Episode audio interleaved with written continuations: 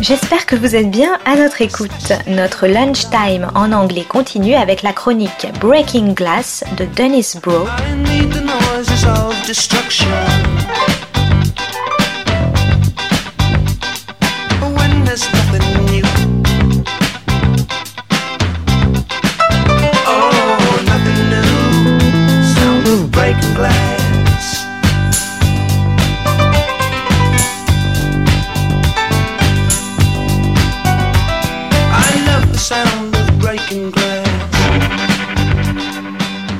This is Broe on the Global Television Beat, Breaking Glass. Today's episode Babylon Berlin and the Origin of German Fascism, Superstore in the Age of Amazon.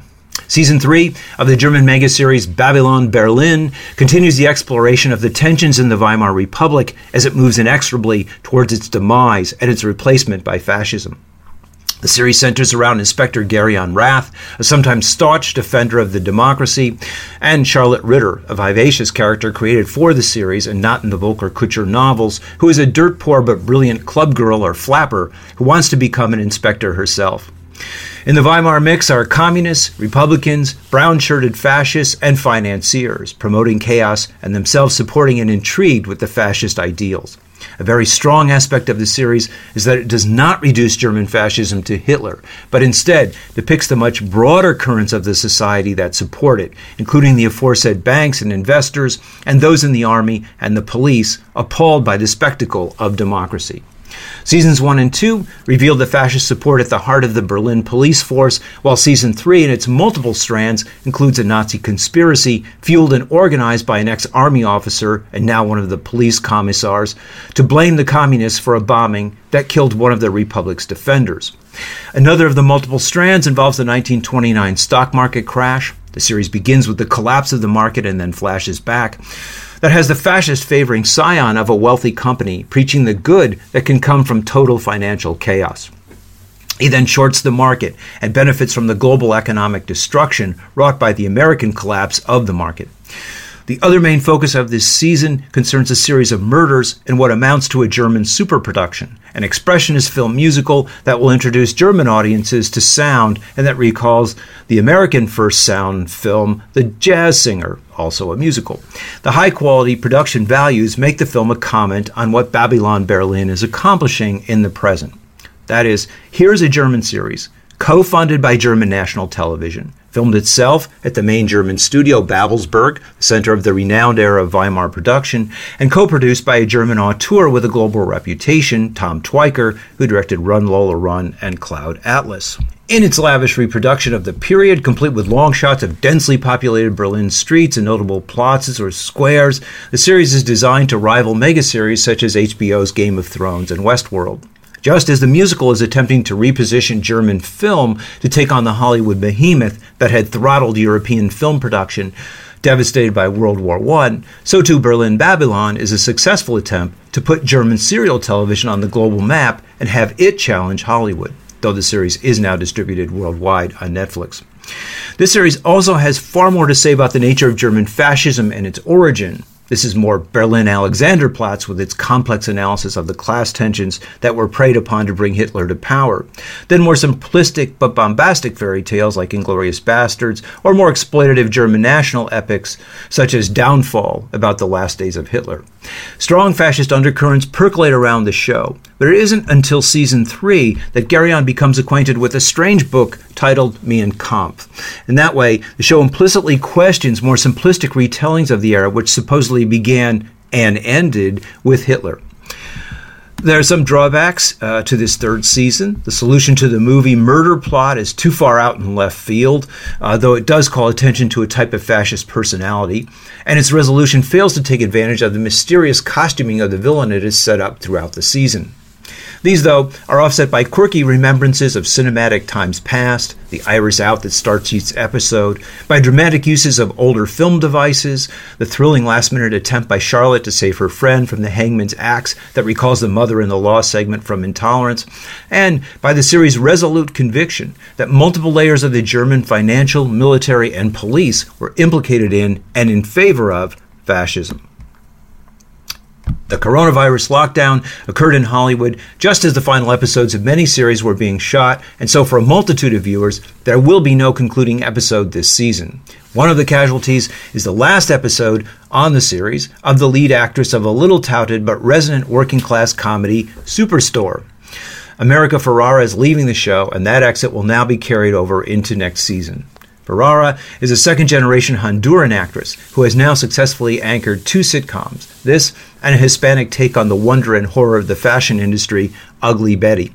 Her warm presence has been at the heart of and has centered two shows over nine seasons, a remarkable feat for a Hispanic or for any actress, which has mostly gone unnoticed.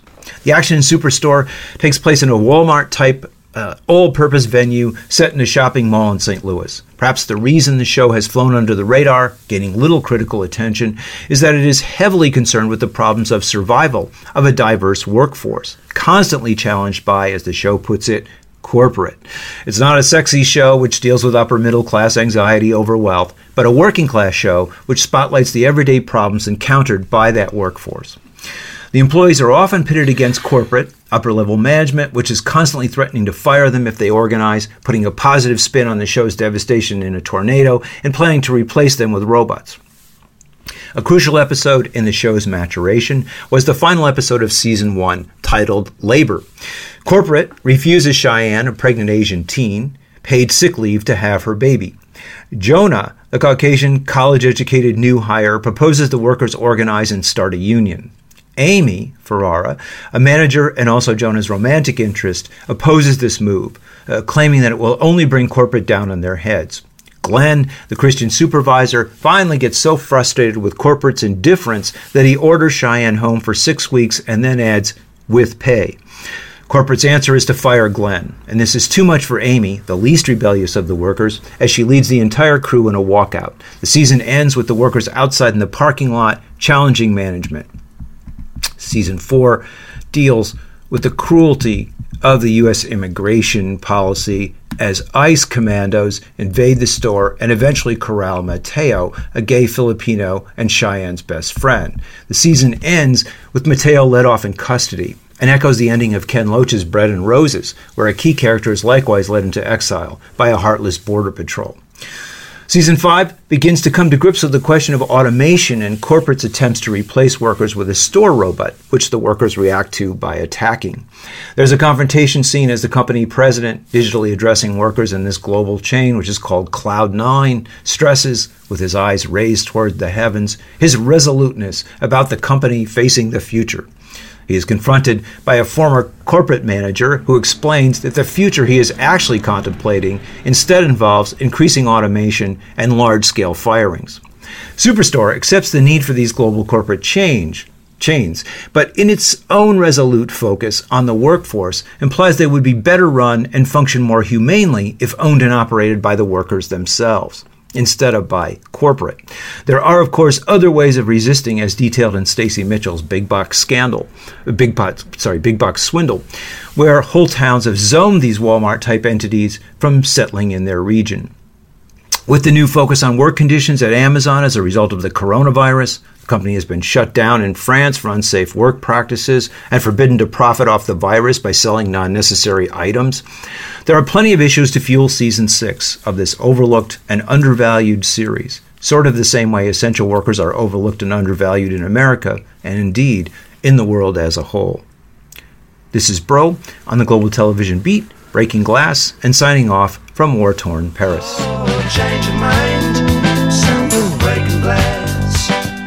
Dennis Broe is the author of Film Noir, American Workers and Post-War Hollywood, Class Crime and International Film Noir, and Maverick or How the West Was Lost. Is hyper-industrialism and television seriality the end of leisure and the birth of the binge?